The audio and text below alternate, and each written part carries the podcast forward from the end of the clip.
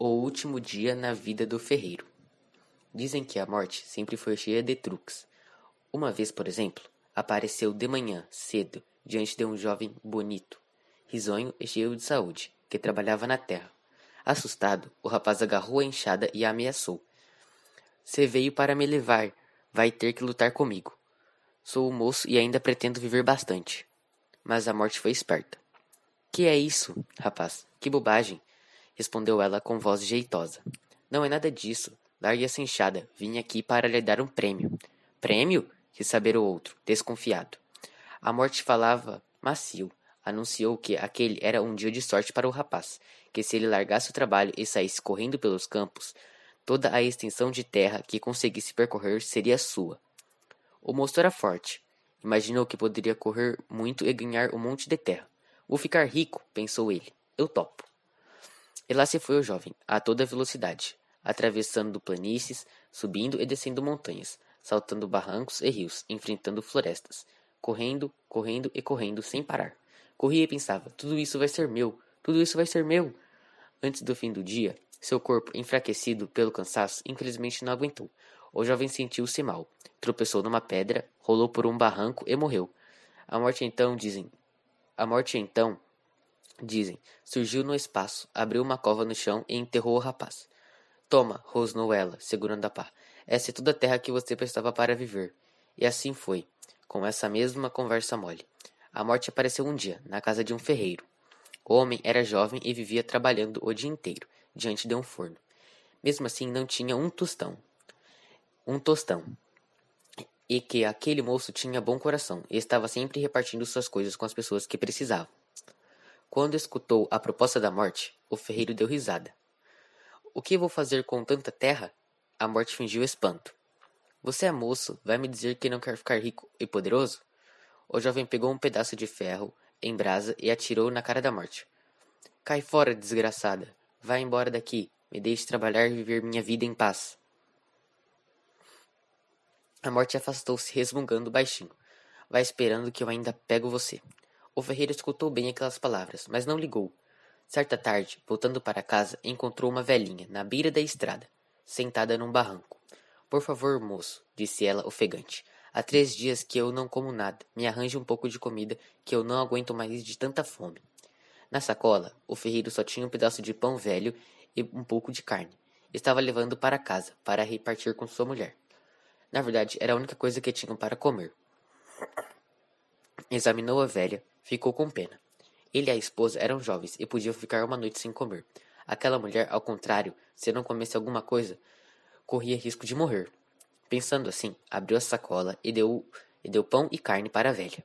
Depois de saciar a fome, a mulher agradeceu muito e deixou o ferreiro surpreso. Disse que sabia da vida dele, sabia do encontro com a morte, sabia que ele tinha bom coração. Os olhos da velha brilhavam, contou que tinha poderes mágicos. Faça três pedidos, disse ela que eles serão atendidos. O ferreiro pensou bastante. Depois pediu três coisas: ferro e carvão para poder trabalhar sossegado pelo resto da vida, uma mesa mágica que sempre, sempre tivesse comida em cima, e uma viola que, quando ele tocasse, fizesse as pessoas saírem dançando sem conseguir parar. Você merece tudo isso, exclamou a velha antes de desaparecer no mundo. A partir daquele dia, a vida do ferreiro mudou completamente passou a ter trabalho garantido e muita comida em casa. Mas o tempo, quando vai se ver, já passou. O jovem ferreiro virou um homem velho. Um dia bateram na porta de sua casa. Era a morte. Lembra de mim? perguntou a danada, sorrindo. Dessa vez não tem saída. Vim buscar você. O homem convidou a morte para entrar. Quando viu aquela figura na sala e soube da má notícia, a esposa do ferreiro começou a chorar. Não leve meu marido, implorou ela. A hora dele chegou, explicou a morte. Não posso fazer nada. O ferreiro pediu para a mulher sair da sala. Chamou a morte de lado, confessou que tinha um último pedido. Era importante. Antes de morrer, queria tocar um pouco de viola. Tudo bem, disse a morte, mas seja rápido, pois tem outras coisas, outras pessoas para levar. O velho ferreiro tirou a viola do armário, sentou-se numa cadeira confortável e começou a tocar. Ao escutar aquela música mágica, a morte estremeceu e saiu pela sala pulando, dançando e sapateando. Pare com isso, gritou ela, assustada. Para coisa nenhuma, respondeu o homem rindo e tocando. e seus dedos voavam, voavam, fazendo vibrar as cordas da viola. A morte, enquanto isso, rebolava, gingava e requebrava descontrolada, sem conseguir parar. Para de tocar essa maldita viola, berrava ela.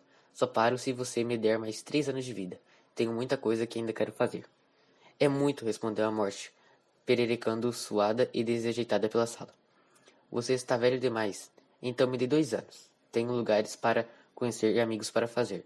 Não posso, gritou a morte, já sem fôlego. Preciso cumprir minha missão. Além disso, você já viveu muito. O velho ferreiro aumentou o ritmo. Ou me dá dois anos, ou vou ficar aqui tocando pelo resto da vida. E você aí dançando e saracoteando. A morte não queria fazer acordo. O homem insistiu a negociação. O homem insistiu a negociação. Acabou durando, durando a noite inteira. No começo da madrugada, os dois fizeram um pacto. A morte ficou de voltar ali, dali a um ano.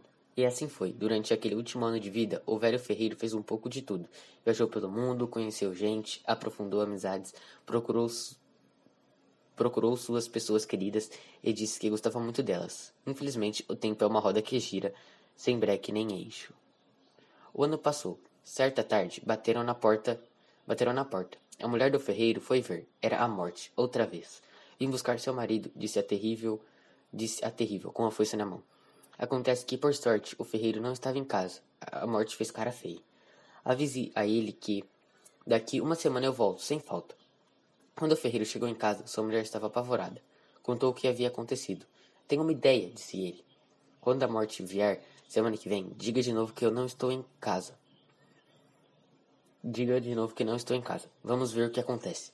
Na semana seguinte, quando a morte bateu na porta e soube que o ferreiro não estava, ficou muito aborrecida. Mas nós fizemos um trato, disse ela. Tenho que fazer meu trabalho, assim não é possível. Estava tudo combinado. A morte, então, mandou um recado ameaçador. Voltaria na semana seguinte. Garantiu que seria a última vez. Levaria o ferreiro na marra, por bem ou por mal. Quando a morte foi embora, o ferreiro e a mulher conversaram e bolaram um plano. O ferreiro pintou os cabelos de preto, colocou barba postiça e ainda uns óculos de lentes grossas. A noite estava escura quando, uma semana depois, a morte apareceu. A mulher do ferreiro abriu a porta e fez o que havia combinado com o marido. Infelizmente, ele teve que sair, explicou ela, sem jeito. Era um caso urgente. A morte ficou furiosa. Seu marido é um mentiroso e está tentando me enganar. Talvez o jeito seja sair por aí à procura dele, sugeriu a mulher. Mas nós fizemos um trato. Não posso fazer nada. Saia por aí, aconselhou a esposa do ferreiro. Quem sabe não encontre meu marido em alguma estrada do mundo? Nada disso, respondeu a morte. Estou com muita pressa. Vejo que você tem, vejo que você tem uma visita, disse ela, examinando o homem de barba e óculos de lente grossa. Sim, mentiu a mulher. É meu tio, irmão da minha mãe. Está aqui de passagem. Veio me fazer uma visita. Hoje tenho que cumprir minha missão de qualquer jeito. Já que seu marido não está, vou levar o seu tio mesmo. E assim dizem o velho ferreiro. E assim, dizem o velho ferreiro teve seu último dia na vida.